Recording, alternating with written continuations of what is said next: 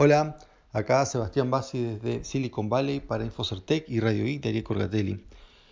Bueno, hoy empezamos con noticias de Bitcoin o relacionadas a Bitcoin. Por empezar, bueno, lo más importante hoy es el tema del, exchange eh, que, eh, de, de, Japón, que fue hackeado.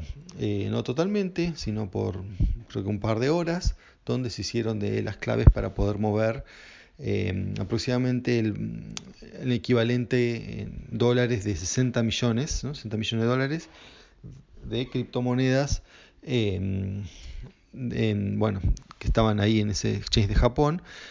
Eh, anunciaron los, valores, pero cuántas unidades, ¿no? Pero bueno, lo importante creo que son 5.000 criptomonedas, 5.000 bitcoins, pero no solamente los bitcoins, porque, digamos, han podido hacerse de eh, tres criptomonedas, o sea, tres tipos diferentes, Bitcoin, Bitcoin Cash y Monacoin.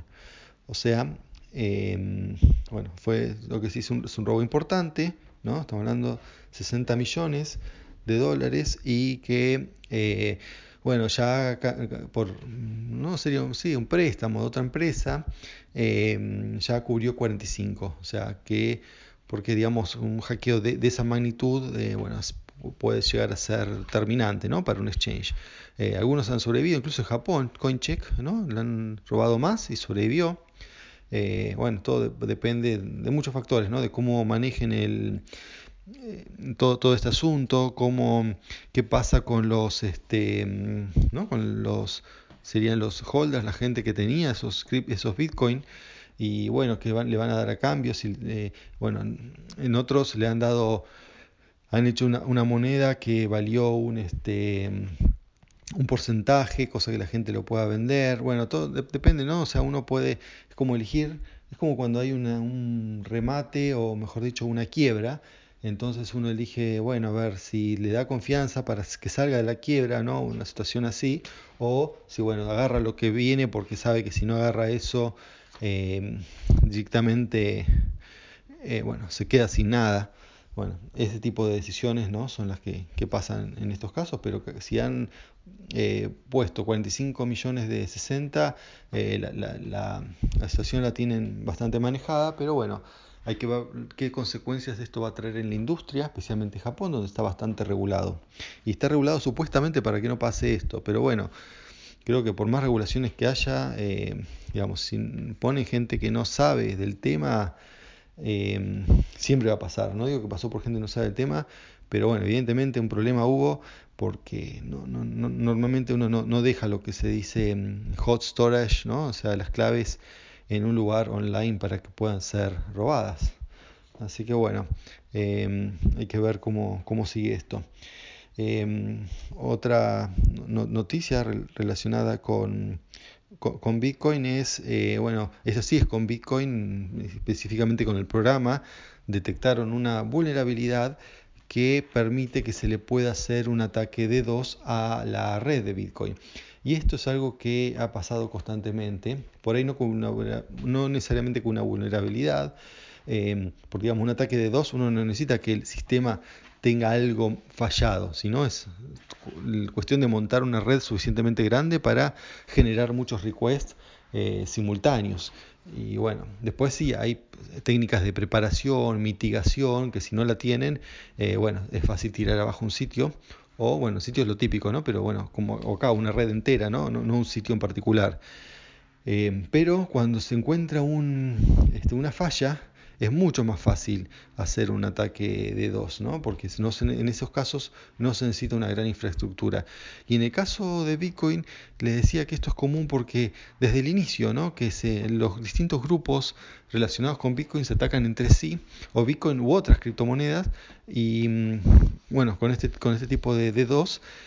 Y y bueno, y, como que estamos acostumbrados, ¿no? Entonces hasta el punto que eso ha mejorado mucho la, la, red. O sea, tantos ataques desde el inicio, ¿no? Hace más de 10 años que están atacando y ha creado toda una... Eh, una ha mejorado la infraestructura pero bueno cada tanto se encuentran fallas y bueno ya está el parche no la versión ahora digamos el, la implementación que se dice core es la 014 pero mm, esa es la que donde se encontró la falla y la nueva que han hecho, eh, digamos, asfixiada o arreglada es la 0.16. Entonces, quienes estén corriendo un nodo eh, del, core, ¿no? del, principal, eh, bueno, lo que hay que, lo que les digo por acá es que actualicen a 0.16 para no ser víctimas de este ataque de 2. Bien, otro tema, ya más bien de Estados Unidos, eh, relacionado con tecnología, con política y hasta con temas policiales.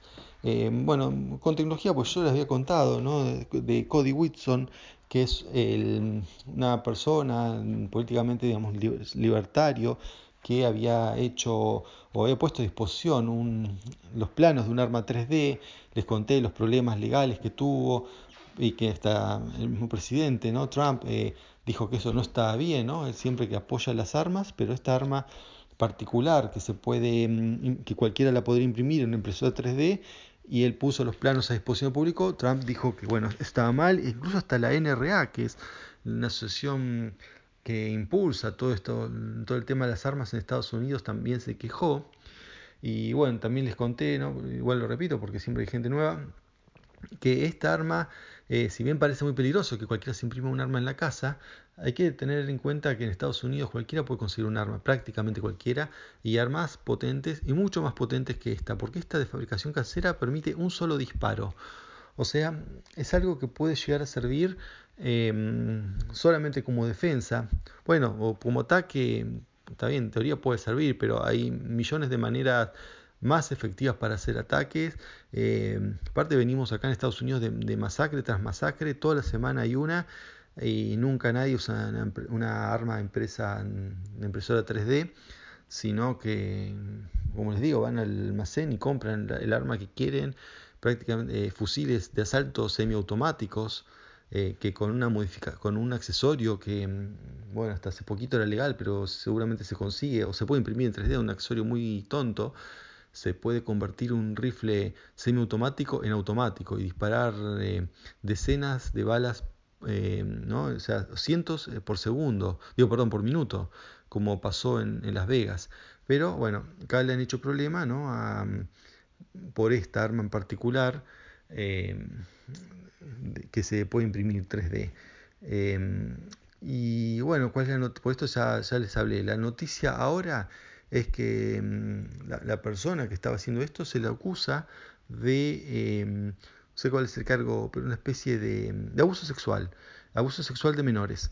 Em, bueno, tienen grabado cuando él fue eh, a un hotel con una menor de 16 años, él tiene 30 y pico, em, y que conoció por un sitio de citas, un sitio de citas donde prohibido para menores de 18 años, y bueno, se ve que no pidió la, identificación. Este, y, bueno, este, evidentemente esto hay filmaciones, o sea, no, no se puede negar lo, lo, que hizo, o sea, aparentemente es, es, cierto, la única cuestión que hay ¿no? en el ambiente la gente dice que esto es una, una operación, pero operación o no, el delito lo cometió Así que eh, probablemente termine preso. En el caso que llegue a Estados Unidos, pues justo estaba cuando salió la noticia estaba de viaje, em, no sé si creo que en China, así que probablemente se quede ahí. Em, bueno, em, y por, por otro, tema, otro lado, eh, bueno, nada que ver, otra, la última noticia sobre Cloud Source. Cloud Source, un servicio de, de Google para tener en la nube de Google un repositorio privado de, Git. ¿no? Git es el software que usa GitHub y GitHub es el repositorio, digamos, la empresa de repositorios que ahora fue comprada por Microsoft, que este, bueno, más usada del mundo para cuando uno tiene compartir software, usa, usa GitHub prácticamente. Hay otros como Bitbucket, sigue estando SoftForge o sea, hay, hay, varios, pero bueno, GitHub es, el líder y también está siempre la posibilidad de tener uno privado usando el código libre de GitHub em, o bueno, pagándole a GitHub para que se lo instalen. Hay, un montón de opciones. Ahora eh, Google entra a competir con, em, con esto, o sea, con los repositorios y bueno, parece que es algo mm, útil en el caso para, sobre todo aquellos que no confían de Microsoft eh, y no quieren saber nada de dejar su código en manos de Microsoft, eh, bueno, no sé, pero sí confían en Google, qué sé yo, o sea, no sé, que no confía en nada debería instalarse su propio repositorio, pero bueno, no siempre es posible y además Google provee, escala, ¿no? Sobre todo una empresa muy grande que tiene muchísimos desarrolladores y están eh, comiteando código constantemente, subiendo, bajando, haciendo correcciones y todo eso, y deployando, o sea, por ahí son cientos de commits eh, por hora. Eh, no, no, es fácil mantener un server con esa capacidad, para Google sí, entonces bueno, uno lo pone en la, cloud de Google, se llama Cloud Source el servicio, ¿no? y, está, y hoy lo anunciaron. Bueno, eso es todo por hoy, hasta la próxima, chao.